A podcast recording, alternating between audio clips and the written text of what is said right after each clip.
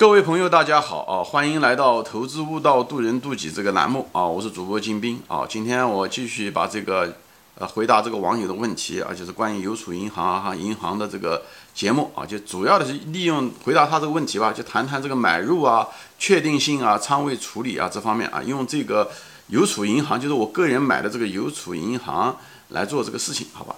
因为在选股过程中有个最主要的一个问题啊，就先谈选股啊，前面我都节目中说过了。啊，我前期的节目都是一个个的某一个知识点，以后解释了为什么，对吧？但是在实际操作中的时候，是它是一连串的动作，是把这些知识点串在一起，串成一个珍珠，串成一个所谓的艺术品啊。这个东西是很个性化的啊，所以我操作的方法不一定说你一定要用这种方法，甚至我选的这股票你都不应该选。或者是你选的，我可能不认识，我也不懂，对不对？所以每个人的知识范围不一样，每个人的性格不一样。有的人就比较有耐心，有的人就没有耐心。有的人的这个能力圈就是比较强，有的人就是懂银行，有的人就是半生不熟，对不对？像我就可能是半生不熟，有的人是根本不懂啊。所以在这种情况下的时候，你在选股方面你都要得很小心，就操作上面的时候也会不一样。就两个伟大的投资者，他们买股票也都不一样价值投资，比方芒格买了一套股票，跟巴菲特买的股票有的时候都不一样。所以这个东西，这个这方面是很个性化的啊。但是在基本的原则上面的时候，风险第一这些东西又是一样的啊，就它有不同也有同啊。那么今天呢这个节目呢，我就谈一下的，回到这个选股，就是选用这个银行股的这个邮储，对吧？我在大量的节目中说了，这个银行股的大量的风险和不确定性啊。其实银行就是一个银行这个行业就是个黑箱。它并不是有意要变成黑箱，它是行业的属性就变成黑箱。包括银行的行长，他都不知道这个，嗯，他这个银行中的这个资产质量怎么样，因为他都是一笔笔贷出去的款，这下面那么多贷款，那么多银行那些东西，他真搞不清楚。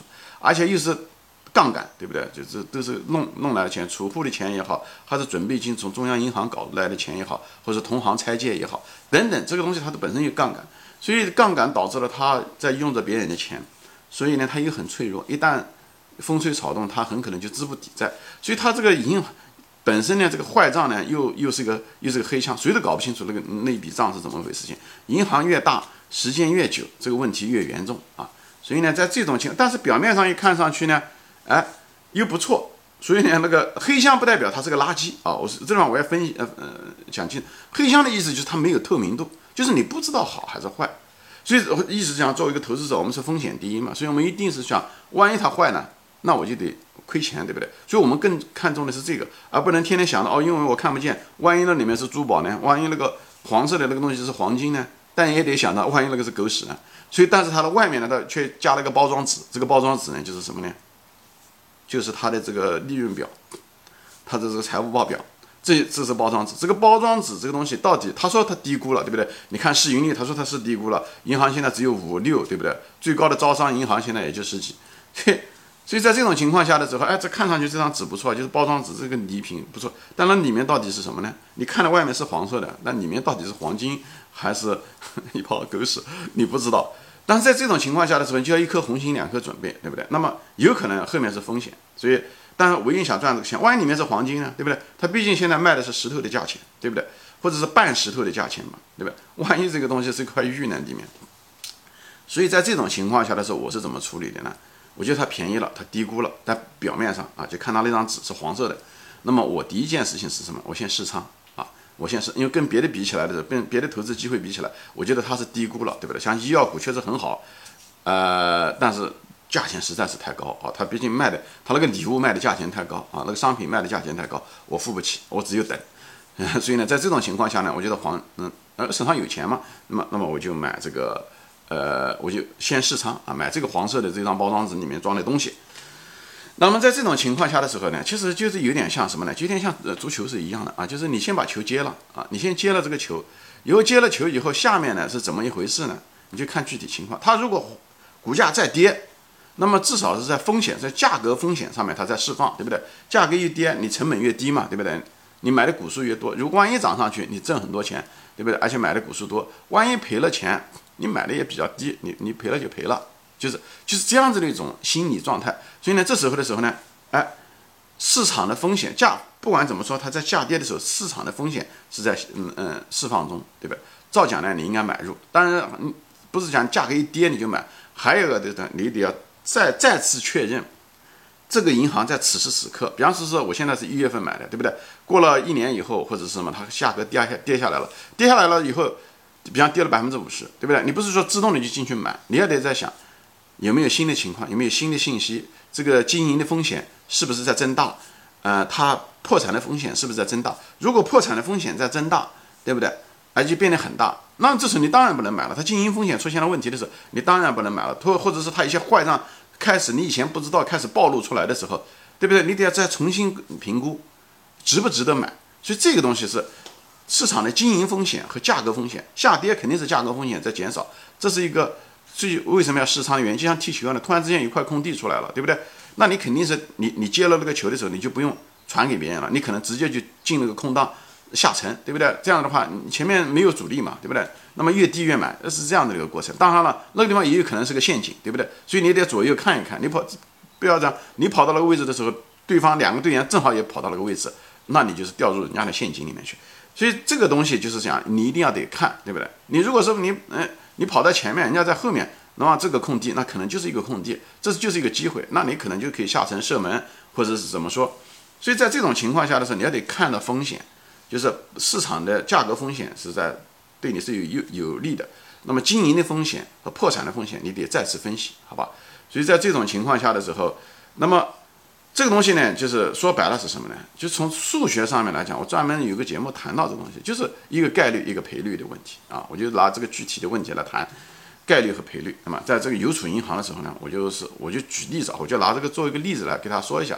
比方我专门有去做仓位的计算，对不对？就是很简单。概率和赔率，比方说白，它有百分之我猜对的机会是百分之七十五。比方说它不会破产啊，它不会破产，而且它不破产以后，它这股票可以涨个三倍，没问题的啊。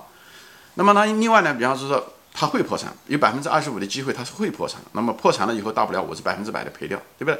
那么既然你有概率和赔率，对不对？这两个都有了，百呃零点七五，对不对？呃呃，你的那个 return 是三，对不对？赔的时候是。零点二五的嗯赔率对不对？你的那个赔率是一对不对？这种情况你把我的放到那个呃公式里面去，仓位公式里面去，基本上一计算出来是什么呢？你应该仓位呢，因为仓位等于什么 P 分子是呃 P 一乘嗯 R 一减上 P 二乘 R 二又除上 R 一乘 R 二对吧？那么有兴趣的可以看一下，我就不讲这个细节了。以后最后的结果你算出来仓位基本上是大概是百分之五十啊，大概是哦，在猜想是大概是百分之五十。那么意思讲，你应该把你的总体的资金的百分之五十，比方你有一百万块钱，你应该投五十万块钱投到这个，呃，邮储银行。当然不是一次性的，你可能要计划分三次、四次甚至五次买嗯，这样的买入，对不对？当然有可能你买了以后买了两仓，它就跑上去了，那是另外一个话题，我就不想在这方赘述了啊。跑上去你就不买啊，原则上是这样，对不对？也不卖啊，就是这样，除非涨得很高啊，那是，所以呢。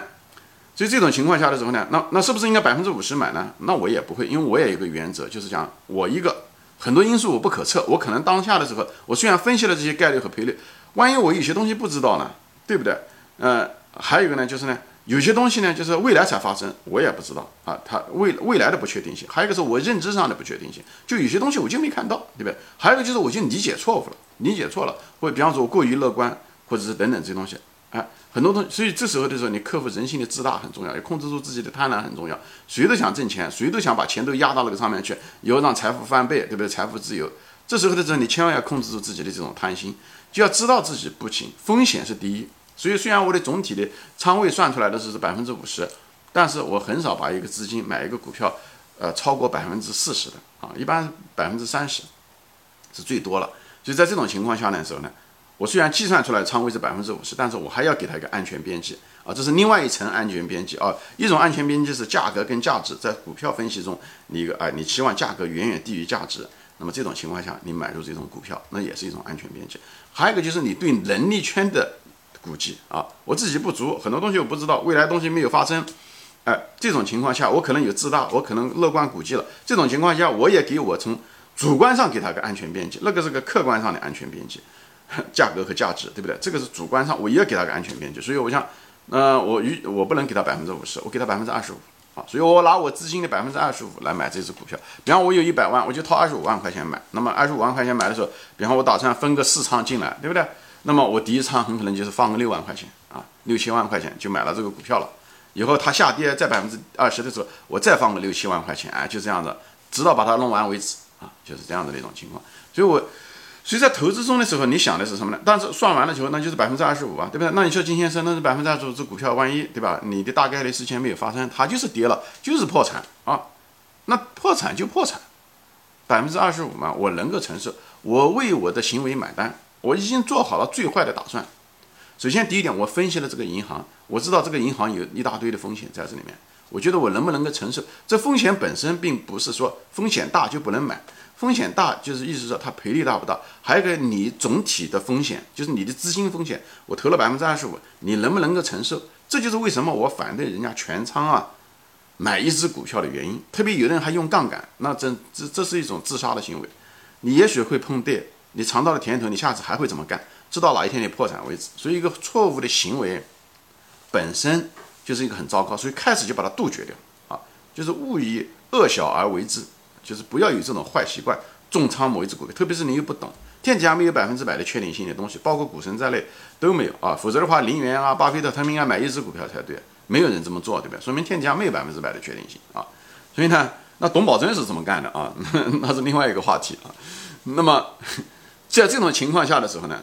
我就是说，OK，我百分之五能不能，百分之二十五能不能承受？就最坏的结果出现，银行真的破产，就是这个承邮储银行，我觉得我能够承受，那我就买百分之二十五，就这么回事情。我亏了百分之二十五就亏了，我为我自己的判断买单啊，为我的行为负责。我是说，尽人事，听天命，讲的就是我已经都该分析的都分析了，我认为这东西是可以赚挣钱，而且我也没有贪心，我把我的人性给控制住了，听天命。如果真是。有些东西最后坏的几率发生了，比方说说那个邮储银行，就是整个的账目全是在作假，或者是一个中国一个万年未惧的或者百年未惧的金融危机发生，所有的银行全部破产，全部国有化，那我也没有办法，我亏我百分之二十五，对不对？他万一不是那样的，我万一百分之七十五的，如果要是挣了钱了呢，我我的资产就翻了很多倍，所以市场上没有百分之百的确定性，你唯一能够。控制它的用它的拐杖，就用那就用概率和赔率把它计算出一个总体仓位来，以后再给它一个安全边际，对不对？就像我前面说的一样的，只有这种情况下的时候，你就心里面就坦然了。你一旦坦然了以后，分仓买入以后，二十五百分之二十五的资金下去以后，它股票再跌，它现在是五块多，对不对？它跌成一块钱，我也不会卖掉的。我那时候加仓可能也都加完了。我会坦然的坐着了，因为我等待它跌成零，我就是百分之二十五，所以我不会睡不着觉的，因为在这个之前我已经把最坏的结果想好了，最坏的结果已经想完了，我就不会睡不着。很多人睡不着觉是因为他没有想到最坏的结果，他尽想好事，以后呢仓位又很重，他晚上当然睡不着觉，所以一定会在他买的低，他会卖的更低，或者是他拿去低位也许撑住了，稍微涨上去一点，他就会落袋为安，这造成了投资价值投资的失败在这，所以这不是因为价值投资本身不好。是因为你那些原则没有弄对，首先应该是把你的总体仓位应该控制住，知道自己的自大，把你的仓位要算出来，通过你的概率和赔率，你的概率和赔率怎么算出来的？是根据你对这个行业的分析，具体的时候的一些分析，啊，它的风险，它有可能最坏的结果是什么样的？它对不对？至少可以给你赚到多少钱？就是价值回归的空间，我认为它可以至少回三倍，啊，这样的。所以你把这个估值，这里面都涉及到这些东西，以后。你把它算出来以后，得到一个总体仓位以后，再通过讲我自己没有那么大的能力，我很多东西都不知道，再给他一个安全边际，把它杀成百分之二十五，百分之二十五，你说我能不能够睡得着觉？我丢了百分之二十五，我能睡得着觉？那你就怕什么呢？我就是不懂，好吧？我其实今天就专门用这个节目给大家分享，用这个实际案例给大家分享，在实际过程中的时候，我是怎么样看待这个问题的？就是在这个就像踢球一样的，我这个人踢球很烂啊，但是我很喜欢踢球啊，踢了很多年的球。啊，但是呢，就是这个整个的操作，整个的连续的动作就是这样子的啊，所以我就给大家分享，每个人都不一样，每个人操作都不一样啊，这只是给大家提供我一种思路，好吧？行，今天我就分享到这里啊，谢谢大家收看，啊，欢迎转发。